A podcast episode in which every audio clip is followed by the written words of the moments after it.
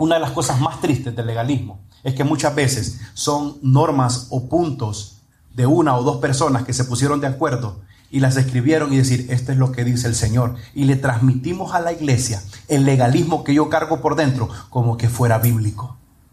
Y ese es el verdadero problema. Cuando nosotros torcemos y al, al legalismo, por ejemplo, le buscamos un versículo que queda y ya decimos, aquí el Señor manda. Y es casi siempre el legalismo es personal. ¿Por qué? Porque el legalismo nos da la oportunidad de controlar la gente. Yo le decía a Mary la, semana pasada que en mi país, usted no le tengo que decir, ya sabe que es el país cinco estrellas, que tiene cinco estrellas en la bandera. Antes yo me acuerdo que alguien, alguien faltaba a, a, un servicio y no informaba o no, no le comunicaba al pastor o al cuerpo de. Usted estaba con usted, a usted le estaban ardiendo las llamas del infierno sobre los pies porque no se congregó y no le pidió permiso al pastor. La última palabra la tenía el pastor, familia, y hay iglesias donde la última palabra la tiene el pastor. Y yo le voy a decir algo, siendo pastor, le quiero transmitir una tranquilidad. La última palabra de lo que usted es y de lo que usted tiene, no la tiene el pastor, la tiene la escritura. Amén. Entonces, hay líderes que han aprobado, mira, hasta se le cayó el teléfono de los nervios. Y dice que está bien, dice, está nervioso. Tranquilo. Familia, por eso es que yo le digo a usted, hermano, cuando usted mire que yo digo algo que no está escrito, después, hey, fíjate que me pareció que este versículo le quisiste dar una vuelta o a lo mejor te equivocaste o a lo mejor lo hiciste intencional. Cuando usted mire que yo no estoy diciendo algo que está conforme a la escritura. Familia, muchas veces dentro de las iglesias hacemos cosas que no tienen nada que ver con la Biblia, pero como el pastor lo dice, así se hace lo tomamos como broma, pero yo sé que usted ahorita está pensando y está sintiendo lo que yo estoy diciendo y dice, ah, sí. ¿Por qué? Porque así nuestras iglesias, yo no sé, aquí, bueno, las iglesias americanas no tienen ese problema. Pero las iglesias americanas vienen hora 15 minutos y cada quien para su casa y ya. Pero nosotros así crecimos con ese legalismo, hermano. Yo a veces tenía que ir enfermo, sin ganas, porque yo sentía que si no iba un fin de semana, el Señor me iba a dejar. ¿Y qué es lo que le decían? Hermano, si el Señor viene esta semana, usted no se congregó y se va a quedar. No fui, hermano, y usted se sentía que había perdido la salvación, sí o no. Porque así crecimos. Y ese es legalismo. Y ese es el legalismo con el cual aprendimos porque no había otra forma. Y no culpamos a los pastores que estuvieron antes de nosotros porque ellos aprendieron de otros que quizás no tenían esta información. Y así fue creciendo el Evangelio. Pero ahora escuchen. Ahora hay mucha gente que se ha zafado de, esa, de ese legalismo, pero ha caído al libertinaje, que ese es el tema de hoy. Entonces, usted ha visto ahora iglesias que son bien cool. Dicen, ah, ok. Entonces dice, aquí no somos legalistas. Dice, aquí no somos religiosos. Aquí no somos y empiezan, ¿por qué? Porque quieren quitarle a la nueva generación la idea del legalismo, pero con la idea de salir del legalismo nos pasamos a nuestro extremo, que es libertinaje. Entonces, yo como pastor, yo como iglesia y, y como predicador, a veces me pregunto, ¿cuál es el punto medio? Ni ser ni legalista, pero tampoco caer al libertinaje. Yo digo, ¿cómo crear una congregación donde podamos estar en el punto medio? Porque cuando queremos, con el afán de salir del legalismo, nos vamos al libertinaje y no vamos a hacer lo que queramos. O sea, ¿cuál es el punto? Solo Dios y las escrituras nos pueden mostrar. Amén. Entonces estamos en esa búsqueda. No queremos ser legalistas, no queremos ser religiosos, pero tampoco queremos ser permisivos a vivir en una vida de pecado. Porque la paga del pecado es muerte, pero el regalo de Dios es vida eterna. Yo no quiero decirle que aquí no somos legalistas, pero tampoco le quiero permitir que haga lo que quiera. Bueno, usted puede hacer lo que quiera, no es que yo le puedo prohibir, pero para que entendamos y podamos vivir una vida cristiana, los lineamientos que Pablo nos ha venido enseñando. Entonces, Pablo después de decir, parece que perdí el tiempo con ustedes, Dice, ahora hace énfasis en la libertad. En el capítulo 4 ya empezó a asomar. A finales del 3, el 4 empezó a asomar algunas frases de, acerca de la libertad y ahora nos explica un par de cosas acerca del tema. Y yo quiero que usted me acompañe al libro de Gálatas capítulo 5, versículos del 1 al 3, pero va a estar nada más mostrado el, el número 1. Dice, para la libertad fue que Cristo nos hizo libres. Por tanto, permanezcan firmes y no se sometan otra vez al yugo de esclavitud. Ahí no va a estar, pero se lo voy a leer rápidamente. Versículo 2. Miren yo, Pablo, les digo que si se dejan circuncidar, Cristo de nada les aprovechará. El 3. Otra vez testifico a todo hombre que se circuncida que está obligado a cumplir toda la ley. Y me quiero detener unos cuantos minutos nada más en el primer versículo. Dice, es la libertad que Cristo nos hizo libre. Hermano, la libertad que nosotros vivimos fue obra de quién? de Cristo. Usted no se pudo libertar, usted no se pudo liberar usted solo. Ya vimos que todo lo que hemos hecho nosotros para autoliberarnos, lo que hace más es hundirnos. Usted sabe que cuando alguien eh, eh, cae como que está nadando o está ahogando, dice que lo primero que tiene que hacer es tener calma, no tratar de salir porque en cuanto más sale, más se hunde. La misma desesperación, el mismo afán de estar afuera lo hace que tire manotadas y tire patadas, como ha escuchado usted, ah, esas son manotadas de ahogado, ha escuchado esa frase. Entonces, a eso se refiere. Porque en vez de usted querer salir en su propio esfuerzo, lo que usted está haciendo está hundiendo. Y es lo que hace el legalismo. Cuando usted quiere alcanzar la gracia de Dios y se está ahogando y está afanoso y no puede descansar y no tiene paz. Hermano, todo lo que, todo como liturgia o rituales que hacemos dentro de la iglesia cristiana, si no le produce paz, eso es legalismo, eso es ritualismo.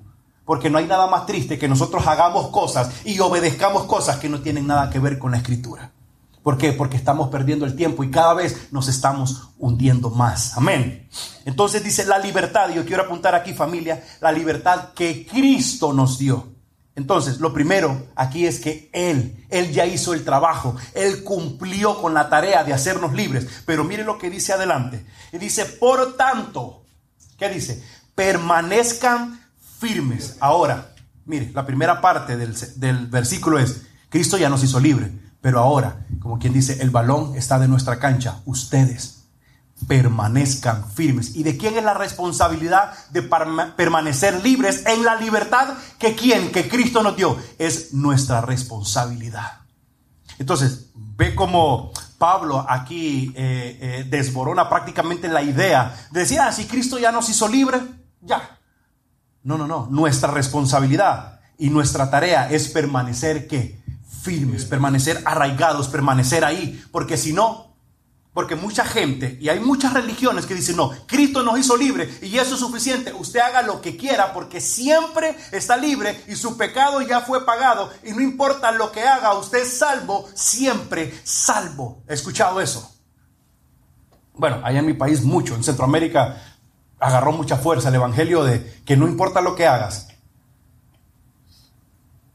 Ya haz, vive tu vida come, bebe, haz lo que quieras. Y más adelante vamos a ver que Pablo reprende ese tipo de pensamiento. Dice, no, no, no, la libertad de Cristo no es para que hagamos lo que se nos antoje, no es para que vivamos en depravación y démosle, porque de todos modos, Pablo nos explicó, no, no, no, les dice, tranquilos. Por eso es que les dijo, el Espíritu Santo que ustedes han recibido les va a mostrar y nos ayuda y nos conduce a decir, Abba Padre. Y en esa relación de padre e hijo nos mantiene ahí y es por eso que el Espíritu Santo que está dentro de nosotros, que eso lo vamos a ver el próximo domingo, donde nos enseña la diferencia entre el Espíritu y la carne. Amén. Familia, es nuestra responsabilidad permanecer. Entonces, hay dos lados, el lado que Cristo ya hizo y lo que nos toca hacer a nosotros. Y Cristo hizo la parte más difícil. Darnos libertad, comprarnos, adoptarnos. Ahora solo usted y yo tenemos que no cumplir leyes, no cumplir legalismo, no vivir bajo el temor. Porque usted sabe que si usted es padre, si a usted su hijo le tiene miedo, pero no le tiene respeto, entonces prácticamente su papel de padre tiene un problema. Entonces la gente cree, o en su momento hubo un evangelio que nos enseñaron también que todo lo malo que nos pasaba es porque no nos estábamos portando bien. Y eso es legalismo. Porque si yo necesito portarme bien, para ser aceptado. Yo le dije el domingo pasado, familia, venga usted así, como dicen, venga como usted esté. Porque la gente tiene erróneamente en su mente, ok, si usted haga la prueba, invite a alguien, le dice, ah, ahorita no estoy listo. Ok, ¿por qué no estás listo? Ah, déjame arreglar algunas cosas. Y ellos están, cuando dicen cosas, son cosas. tienen algunos problemas, algunas circunstancias, para luego, porque hemos creído que tenemos que ser lo suficientemente buenos para venir a una iglesia. Y cuando alguien que no es tan bueno nos visita, la gente le dice, fui a la iglesia, que antes no se cayeron esas paredes, ¿ha escuchado? ¿Sí? Y le estoy hablando cosas que hemos vivido. Antes, vos en la iglesia, fuego va a agarrar esa iglesia. Entonces, ¿por qué? Porque hemos malentendido que hay que estar lo suficientemente santo, lo suficientemente bueno, para que entonces Dios va a abrir los brazos y no, Dios siempre ha tenido sus brazos abiertos, a pesar de nuestra maldad y nuestro pecado, tan abiertos que Él cargó con todo el pecado en la cruz del Calvario. Y entonces Él nos mira y dice, venga así sucio. No, que es que tengo unos vicios. Eh, esa es la persona que necesitamos. Hermano, aquí nosotros no queremos gente sin vicios, que vengan con vicios y el poder del Señor esperando que los transforme por el poder de su palabra. No, hermano, ¿y qué hacemos con aquel que vino con gorra? Déjenlo. Que en su momento él va a decir, no, realmente que estoy en la presencia de Dios, yo me la... Déjelo que el mismo Espíritu haga el trabajo. El problema del legalismo, que queremos hacer el trabajo que el Espíritu Santo tiene que hacer. Queremos cambiarle y torcer el carácter a la gente para que haga, haga, haga. Y sabe que tanto la iglesia legalista se cansa de estar con, un, con una faja o con algo detrás de alguien, así portándose, portándose, portándose. Se cansan los líderes, se cansa la gente. Y entonces ya después ni los líderes ni la gente quiere saber de Dios. Porque dicen, no, estoy a hacer ministerio, andar detrás de la gente. Es que nosotros no estamos en el negocio de andar detrás de la gente. Amén. Entonces ahora entendemos por qué Pablo ha venido insistiendo, libres, libres, libres y así yo le insisto a usted familia, entramos en este viaje de Gálatas para que entendamos que estamos libres de todo pecado. Estamos libres de cualquier cosa y que aprendamos a vivir en libertad, pero tampoco vivamos en libertinaje. Y mire, yo le voy a enseñar hoy, bueno, o la escritura nos va a enseñar, mejor dicho, los peligros del legalismo. Aquí en mi corazón está que no seamos una iglesia legalista, una iglesia religiosa, una iglesia que manda a la gente al infierno. Pero también queremos ser una iglesia que viva la vida cristiana y que entienda en sí la libertad que Cristo nos ha regalado. Pero escucha el problema del legalismo.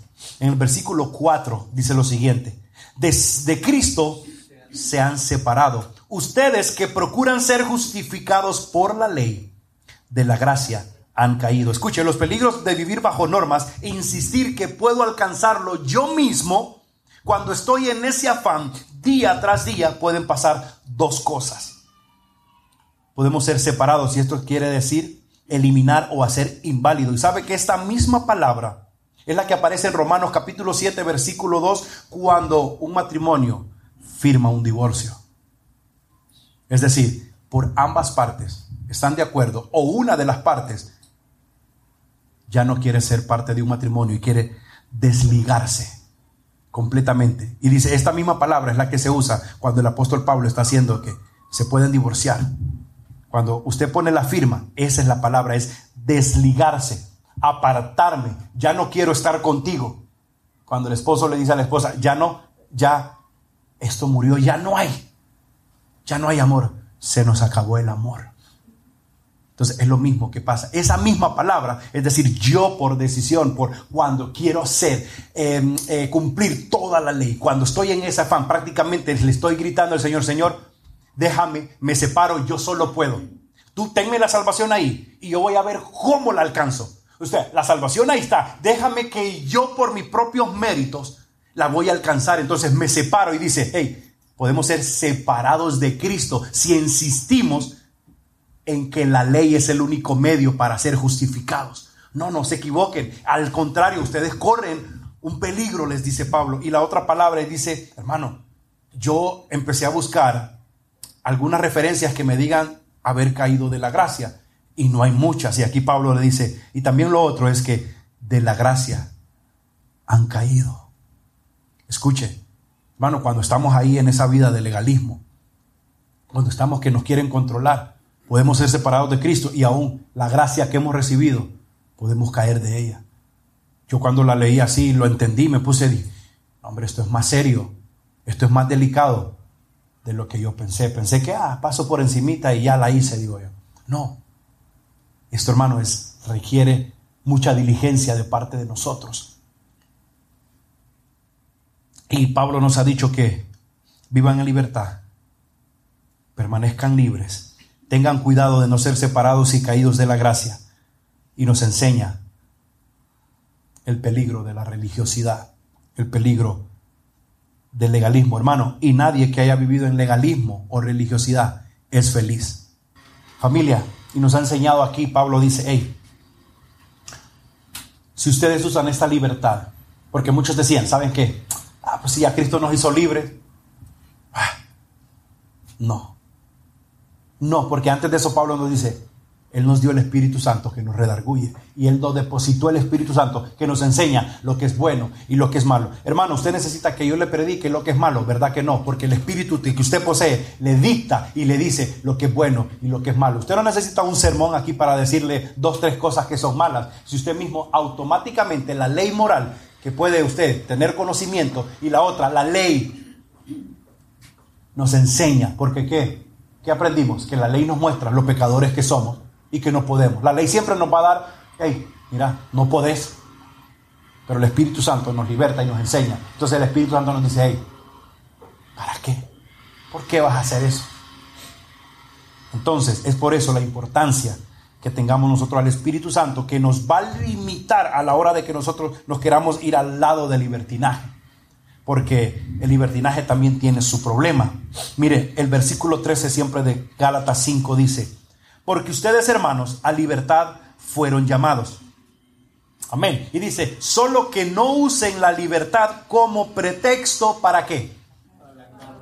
Para la carne. Ahí le está diciendo, no usen la libertad que Cristo les dio. Es decir, ya no tienen que alcanzar nada sino que ya fueron justificados, fueron salvos por fe, recibieron el Espíritu, fueron adoptados como hijos, todo mediante la fe para vivir en libertad, pero ojo, no se equivoquen, no es que tienen que hacer lo que quieran, ni cuando quieran, ni como quieran, no, no, no, les dice ellos, sino que no la usen como pretexto, ¿para qué? Para la carne.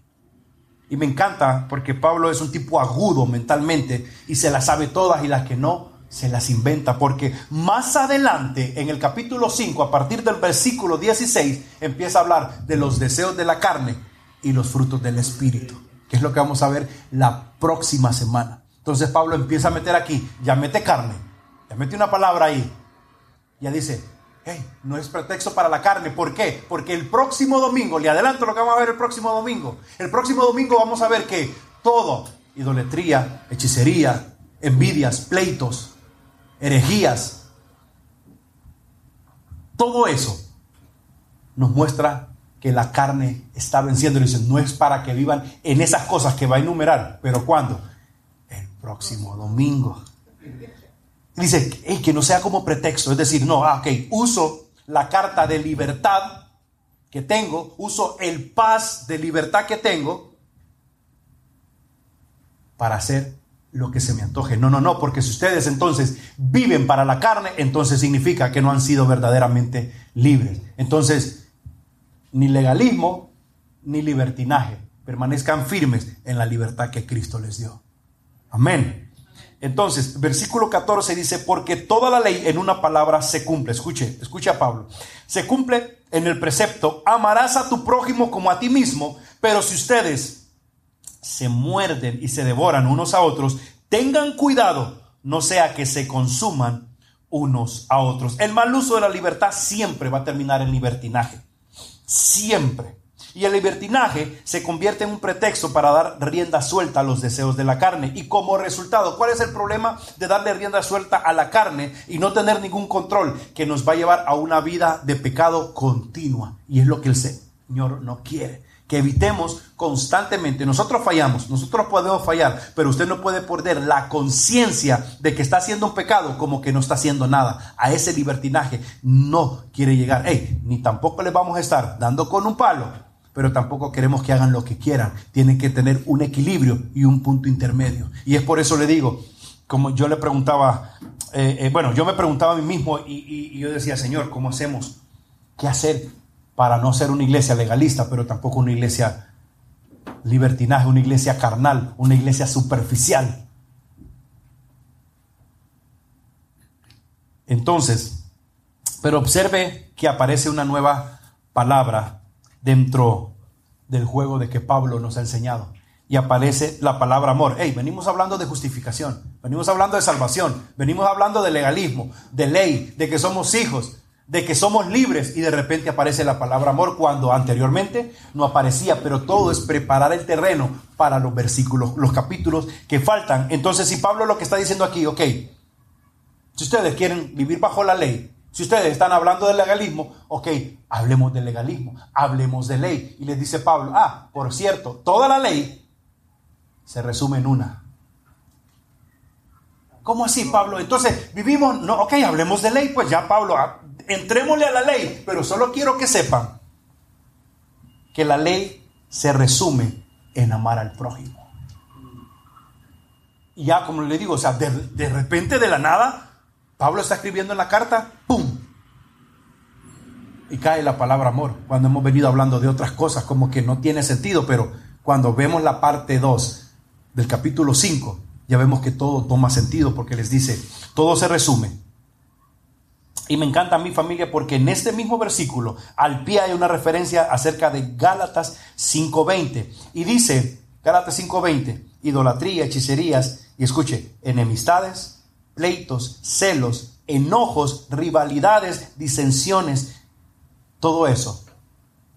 Si usted tiene amor, usted no va a tener pleito con nadie, eso es lo que quiere decir. Por eso mete la palabra amor.